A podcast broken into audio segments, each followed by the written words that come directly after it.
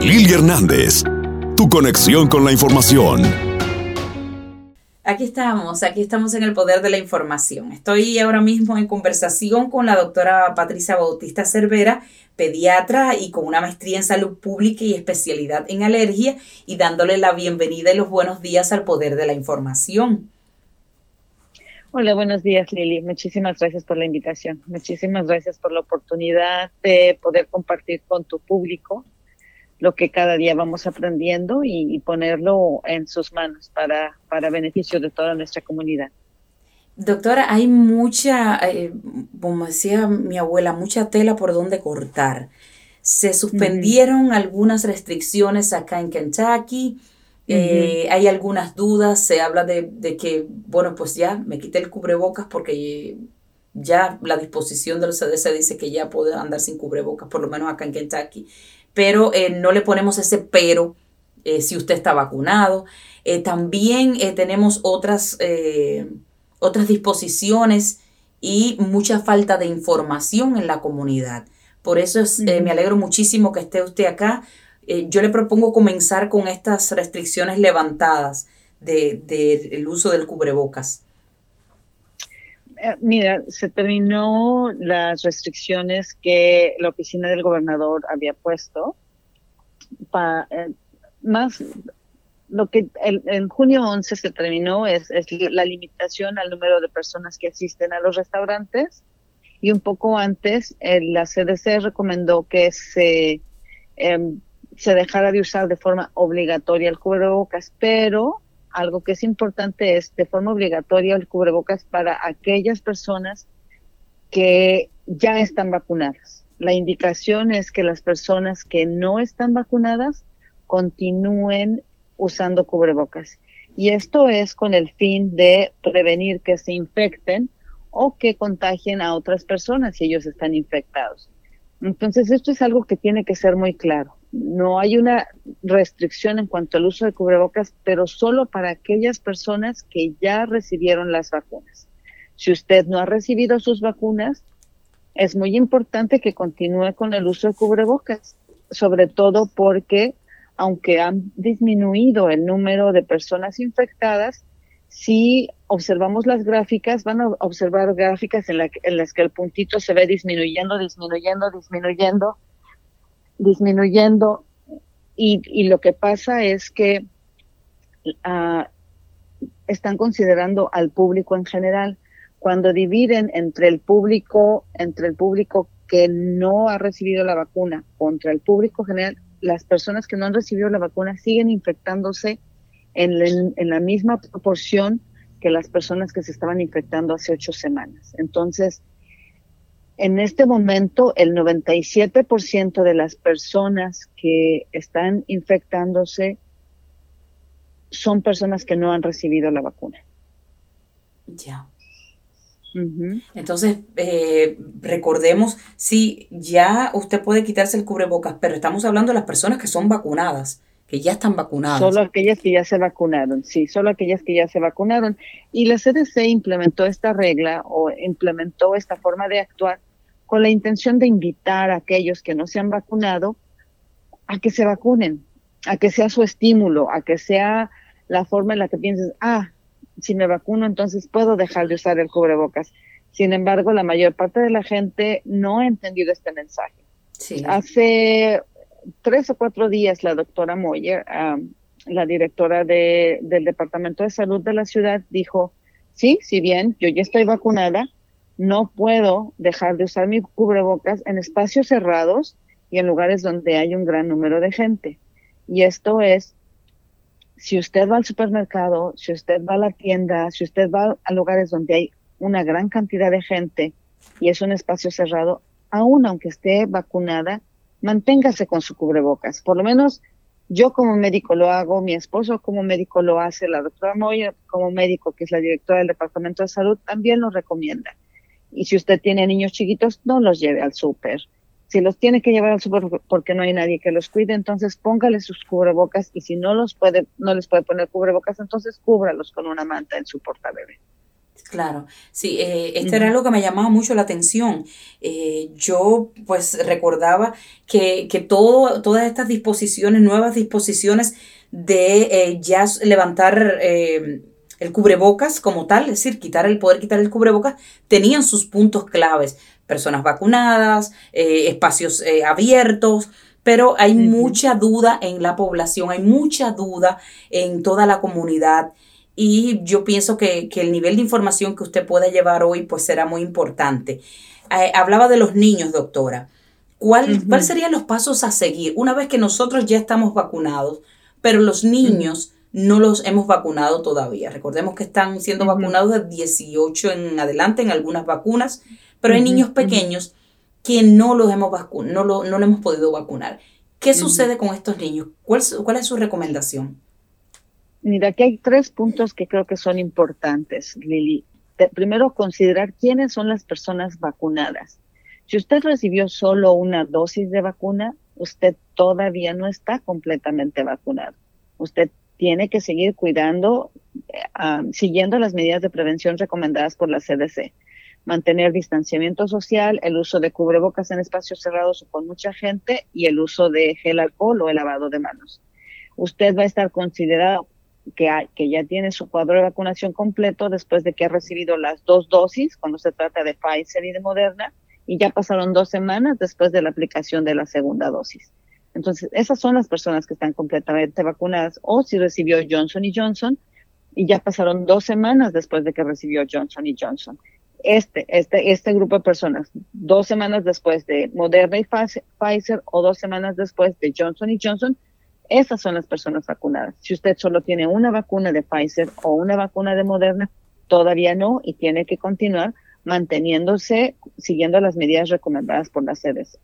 En cuanto a niños, Pfizer ya fue aprobado para su aplicación en, en, en adolescentes a partir de los 12 años. De los 12 años en adelante, cualquier adolescente puede recibir Pfizer, las dos dosis, con diferencia de tres semanas, y se consideran completamente vacunados después de dos semanas a partir de que reciben, reciben la segunda dosis. Moderna todavía no está aprobada ni tampoco Johnson y Johnson. ¿Qué debo hacer si mis niños no, no pueden ser vacunados porque son menores de 12 años? Entonces, tenemos que continuar con las medidas de prevención que se han recomendado desde que empezamos con la pandemia. Los niños de preferencia no se llevan al supermercado y no se llevan a las tiendas porque es exponerlos de forma innecesaria. Sin duda, sí se han mejorado a partir de las vacunas, y esto es muy importante, a partir de las vacunas de que se, se implementó la distribución y la aplicación de vacunas, hemos visto cómo ha bajado el número de casos, y eso es muy importante. Las vacunas funcionan. Sin embargo, todavía hay personas que, que siguen enfermas y que andan por ahí sin vacuna y que y recordemos que hay personas que no tienen síntomas. Los que pueden estar fácilmente en algún lugar, donde podemos llevar a nuestros niños y podemos, podemos exponerlos de forma innecesaria. Si sus niños son menores de, 12 años y no han sido vacunados, no los lleve al súper, no los lleve a la tienda. Si tiene que llevarlos porque no hay de otra, entonces póngale sus cubrebocas, cúbralos si, si es necesario, no permita que estén toqueteando todo por la tienda y si es necesario, lávele las manos o póngales gel alcohol. Manténgalos a, distancia del resto de los niños. Si van a jugar sus niños, que sea fuera y no, que no muy cerca unos de otros, porque los niños también se, se enferman y los niños también contraen COVID. Sí, recuerdo que al principio eh, pues se mandaba a, a, tener mucho cuidado con las personas de, de, la tercera edad, con los adultos mayores, eh, y un poco a medida que ha pasado el tiempo, todos hemos ido aprendiendo a, cuidarnos de, las diferentes cepas, de, eh, de, adoptar las diferentes medidas para, para ir aprendiendo y, erradicando esta pandemia.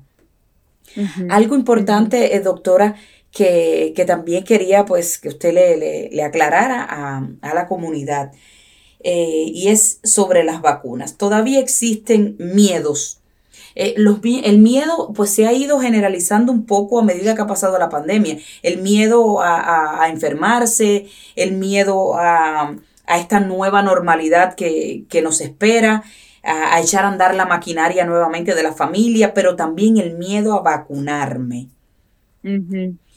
¿Cuál es su recomendación en este sentido? Claro, Lili, perdón, discúlpame. Fíjate que estos miedos están basados en, conocimiento no válido, generalmente o, porque lo vieron en el amigo, o porque la señora de la esquina, o porque alguien se los contó, o alguien lo publicó en algún, ah, este, en algún medio social en, computadora. Eh, hasta ahora se ha demostrado que las vacunas son eficaces, hasta 96% Pfizer, 94% Moderna, en prevenir que se infecten las personas y previenen enfermedades severas, previenen hospitalización y, en la mayor parte de los casos muerte. Esto es lo más importante que recordemos. Mucha gente dice, no, no, no, yo no me lo quiero poner, poner la vacuna porque a mi vecino se le inflamó el brazo o porque mi tía tuvo fiebre y se sintió muy mal todas las vacunas, todas hasta las que les ponemos a los niños chiquitos, tienen, implican un riesgo.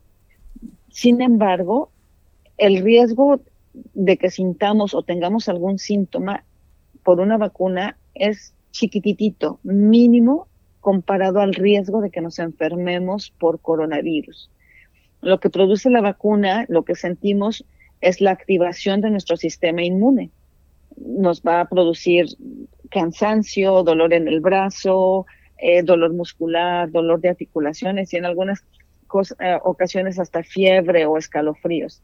Esto nos debe dar alivio y alegría, decir, ah, mi cuerpo está respondiendo, mi cuerpo está produciendo anticuerpos y por eso es que siento lo que siento. Pero si estoy teniendo este mismo tipo de síntomas sin ser la vacuna y los estoy sintiendo por el COVID, aguas, porque el COVID no solo causa problemas y daño cuando nos está infectando en este momento. Eh, ahora hemos descubierto, ya sabemos que de cada cinco personas que se enferman, una o dos van a tener síntomas a largo plazo. Una o dos van a tener síntomas y manifestaciones de inflamación a nivel del sistema nervioso central, tienen afectación del gusto y del olfato, tienen inflamación a nivel del corazón, tienen inflamación a nivel del hígado, tienen problemas para recordar, problemas para concentrarse, problemas para dormir, sensación de que están en una nube, eh, mareos, dolores de cabeza, hormigueos.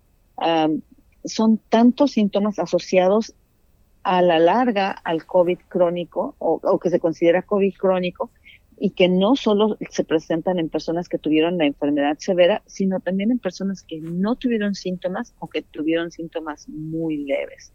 Entonces, recordemos, es muy importante que todos nos vacunemos porque entre más, un mayor número de personas esté vacunado, menor es nuestro riesgo a adquirir las nuevas variantes que empiezan a proliferar. La India tuvo efectos devastadores por la variante Delta. Mucha gente murió, muchísima gente estuvo hospitalizada. Ahora muchísima gente está lidiando con problemas de COVID crónico Inglaterra ya tiene más del 90% de sus casos están causados por la variante D. Inglaterra lleva a retirar las, las indicaciones y restricciones que tenían la semana pasada. No lo han hecho porque están muy preocupados por la elevación en el número de casos asociados por la, por la variante D. Y ahora en Estados Unidos ya encontraron esta variante.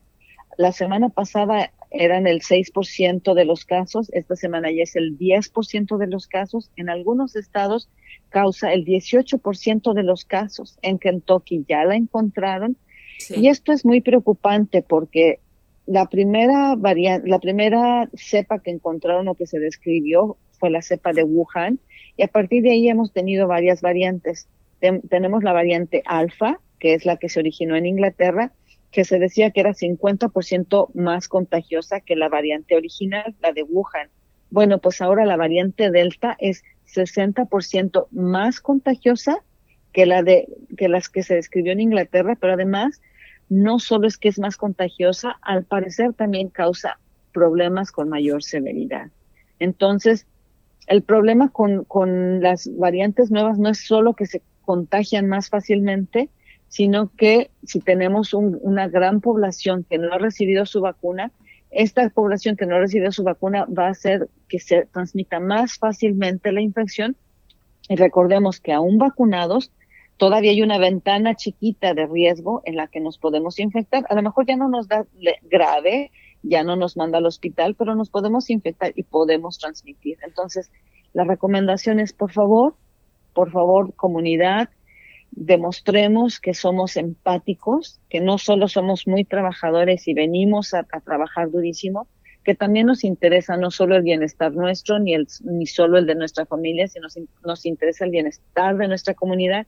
Y entre mayor número de gente estén vacunada, un mayor, una mayor, un mayor beneficio para la, para la comunidad en general vamos a tener. Doctora, le propongo hacer una pausa y al regresar, esto, esto me llamó mucho la atención. Eh, las personas que todavía preguntan, bueno, si me vacuné ya no me va a dar COVID, vamos a una pausa y al regresar seguimos conversando. Claro que sí. En un momento continuamos con el poder de la información, con Lili Hernández, manteniendo a nuestra comunidad informada.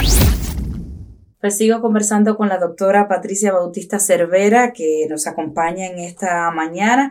Eh, la doctora es eh, pediatra y con una maestría en salud pública, especialidad en alergia. Sigue acá acompañándome. Bienvenida nuevamente. Muchísimas gracias, Lili. Bueno, yo antes de irme a la pausa le pedía que al regresar, pues eh, llamaba mucho la atención que hay personas que todavía preguntan, bueno, si ya me vacuné, ¿me puede dar COVID? Usted, pues hablaba anteriormente y decía, todavía queda una ventana en la que usted puede agarrar COVID, pero eh, pues quizás no le mande al hospital, quizás no, le cause la muerte, eh, va a ser menos eh, intensivo, menos agresivo de lo que puede darle si no se vacuna. Pero hay otras personas que preguntan, si yo ya tuve COVID-19 y me recuperé, ¿aún así necesito vacunarme?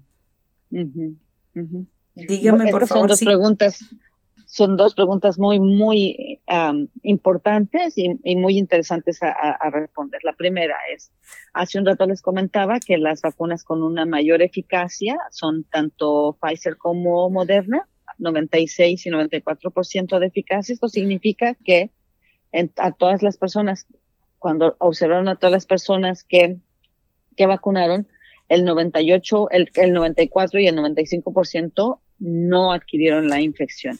Pues esto significa que entre un 5 y un 6% sí adquirieron la infección. Esta es la ventana a la que me refería. Sí hay personas que aún con la vacunación completa se enferman. Tanto es así que la CDC publicó en mayo 28 un, un, estudio que hicieron desde enero hasta el 30 de abril entre personas que ya habían recibido la vacuna.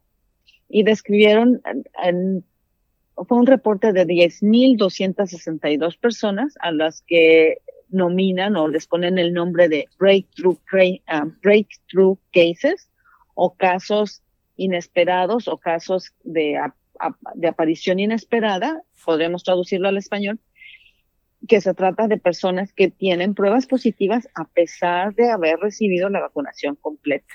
La ventaja de estas personas es que no tuvieron síntomas severos, y no terminaron hospitalizados, la mayor parte, porque 10%, 10 de 10.262 eran personas ya muy mayores y algunos de ellos con, problemas de otro tipo ya también con enfermedades severas, que los llevó a hospitalizarse y algunos a morir, pero no murieron por, por problemas relacionados con COVID, sino son personas que ya tuvieron la vacunación completa y que están reportados como fallecidos a pesar de la vacunación completa. Entonces, sí, las personas aún completamente vacunadas se pueden enfermar. De ahí la recomendación que hace la doctora Moyer y la que, la que yo les hago de, manera personal y con, con mucho cariño.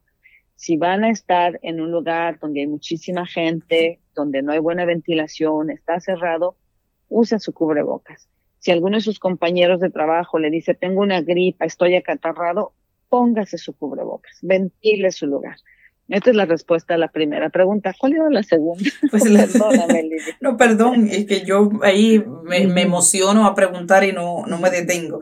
Eh, la segunda eh, pregunta es que si yo ya tuve el COVID y ya me recuperé, aún así necesito vacunarme.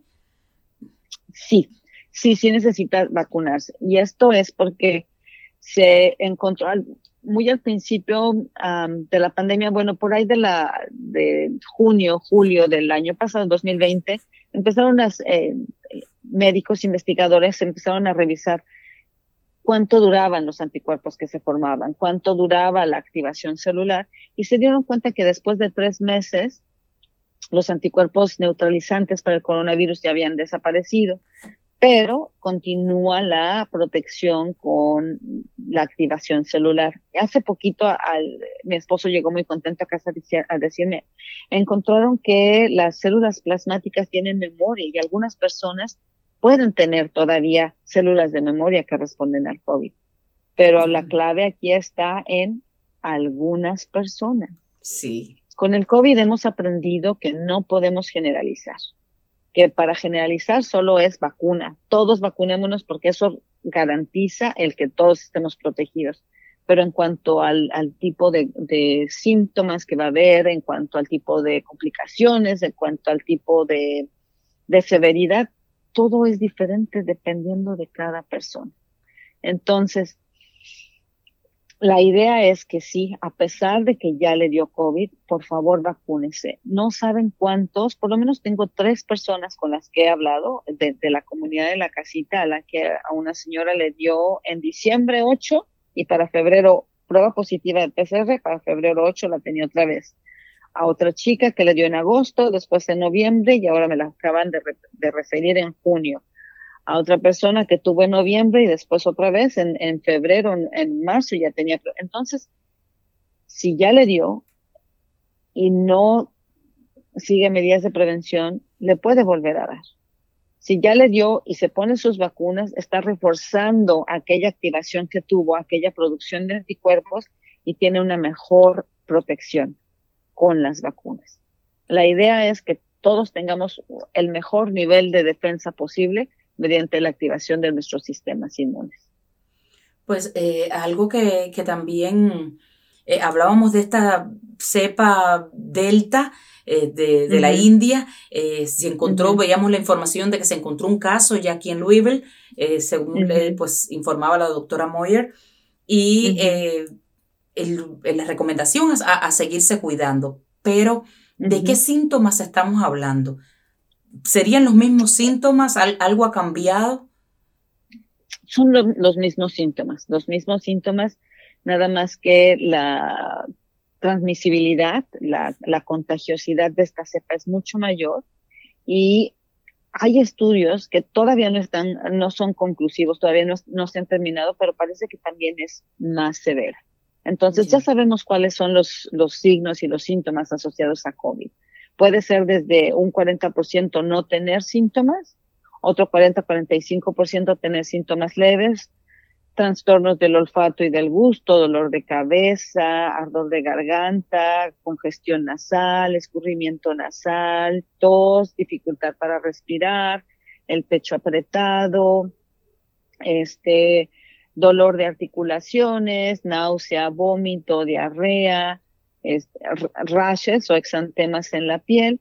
Entonces, todo esto que, que tuvimos con la variante original puede volverse a presentar con la variante Delta, nada más que parece que la severidad puede ser mayor. Entonces, igual, estamos eh, a Karina, a la directora ejecutiva de, de, la Casita Center, le llama mucho la atención mi frase de estamos en el periodo de luna de miel con esto, porque hace calor, porque podemos salir a la calle, porque estamos la mayor parte sin cubrebocas, pero recordemos que, viene el otoño y viene el invierno, cuando todos tendemos a estar concentrados en lugares cerrados, cuando cuando las infecciones de vías respiratorias son más fácilmente propagables. Entonces, seamos precavidos, traigamos, yo creo que si algo hemos aprendido y, se nos tiene que quedar con la pandemia es que debemos tener una actitud de prevención. Si estamos con infección, si estamos tosiendo, enseguida poner nuestro cubrebocas. Y lo mismo si, si vamos a lugares cerrados, a lugares con mucha gente, ponernos nuestro cubrebocas o si vemos que alguien está sospechoso, ponernos nuestro cubrebocas. Sabemos que funcionan. Y recordar que el cubrebocas no es adorno, no va en la barbilla, no va debajo de la nariz, porque nos quieren presumir su hermosa nariz, va desde el puente de la nariz hasta la barbilla, asegurándonos de que está bien ajustado en la cara. Pues sí, eh, yo voy a seguir, eh, me preocupaba lo de, lo de los síntomas y, esta nueva cepa, por eso voy dando saltitos de un lado a otro, de la vacuna al COVID, del COVID a la vacuna.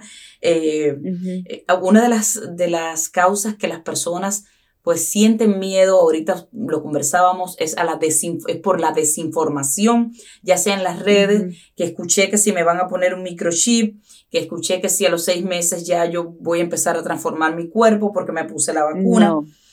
Y, y, y en tanto a las personas que, doctora, que quieren tener hijos en el futuro, ¿la vacuna afecta el ADN? ¿Estas personas pueden tener hijos en el futuro? Sí pueden tener hijos. Esto es muy importante declarar. No nos están poniendo microchips en las vacunas y digo no nos están poniendo porque yo ya me vacuné, igual que muchos de ustedes. no nos están poniendo microchips, no nos hacen más magnéticos, no nos, no, no nos estamos convirtiendo en imanes no producen esterilidad. Tanto es así que mujeres que participaron en, los proyectos de investigación cuando recién se estaban probando las vacunas, varias de ellas salieron embarazadas. Hay muchas mujeres embarazadas que se vacunan y se les recomienda, sobre todo a las embarazadas, que se vacunen porque el embarazo produce disminución de nuestro sistema inmune. Y cuando se enferman, les da mucho más severo, algunas de ellas mueren. Entonces, no causa esterilidad. Cuando nos ponen las vacunas basadas en el uso de RNA mensajero, el RNA mensajero no entra al núcleo de la célula, que es donde está el DNA o toda la información genética de nuestras células. Se queda afuera, en la parte de afuera del, núcleo, porque su función es únicamente llevar información para que se, formen este, las espigas estas que van a desencadenar la formación de anticuerpos. Entonces, no nos están modificando el DNA, son seguras. Como todo, como todo aquello que es extraño en nuestro cuerpo, desde una aspirina o, un acetaminofén o, o, una vitamina, aún estas, estas pastillas que parecen inocuas, si nuestro cuerpo está predispuesto a que nos haga daño, nos puede hacer daño. No hay nada escrito. La probabilidad de que nos cause daño es mínima casi a cero comparada con la probabilidad o con la seguridad de que tenemos de que si nos enfermamos con, COVID podemos tener daño a largo plazo. Bien, y, y, si hablamos de lo que no nos puede dar o no nos da, ¿cuáles son entonces los efectos secundarios, eh, los síntomas que podemos tener una vez que nos vacunemos? Ahorita me hablaba del tema, pero quisiera por favor que me, me volviera a repetir para que quedara claro. ¿Qué síntomas eh. podemos sentir después que nos vacunamos? generalmente después de la primera dosis, a menos que ya hayan tenido COVID, porque ya entonces ya están, su, su cuerpo ya está familiarizado con el virus, entonces tienen una respuesta mayor. Si, si no han tenido COVID, generalmente sienten un poco de cansancio, un poco de dolor en el brazo, este, un poco de, dolor articular y nada más. Hay personas que no refieren ningún síntoma. En la segunda dosis, como ya tuvieron un encuentro cercano con, el, con la información que produce anticuerpos, entonces ya van a tener una reacción más importante, mayor cansancio, fatiga, dolor muscular, dolor de articulaciones. Algunas personas presentan fiebre, que puede ser eh, por las noches, escalofrío. Entonces mi recomendación es, una vez que se ponga la vacuna, este, si está con mucha molestia, manténgase en primer lugar bien hidratado, manténgase activo, haciendo sus cosas de forma habitual si tiene mucha molestia, puede tomar eh, el acetaminofén o paracetamol o Tylenol o ibuprofeno si no tiene Tylenol. Y nada más, manténgase hidratado. En 24 a 48 horas a más tardar, las molestias ya desaparecieron. Y como decía el doctor Julio Ramírez, el infectólogo que está en, en el hospital universitario, si sentimos esto, demos gracias. Llenémonos de júbilo porque significa que nuestro organismo está reaccionando y está haciendo lo que tiene que hacer. Bien, es decir, eh, el organismo dijo, bueno, aquí viene el COVID, vamos a atacarlo. Por lo tanto, no es el COVID, es, nada más la espiguita. Exacto, algo que se parece a la espiguita. Es importante entonces tener eh, este conocimiento. Lili, te agradezco profundamente la oportunidad de, de poder conectarnos con, con, nuestra comunidad y de poder compartir con todos lo que día a día estamos aprendiendo. Finalmente es, es para, para que todos estemos en el mismo canal y estemos todos en la misma dirección, buscando el beneficio de todos. Así es, gracias. Muchas gracias. Información. Sintonía. El poder de la información con Lili Hernández. Descarga la aplicación y sintoniza donde quiera que vayas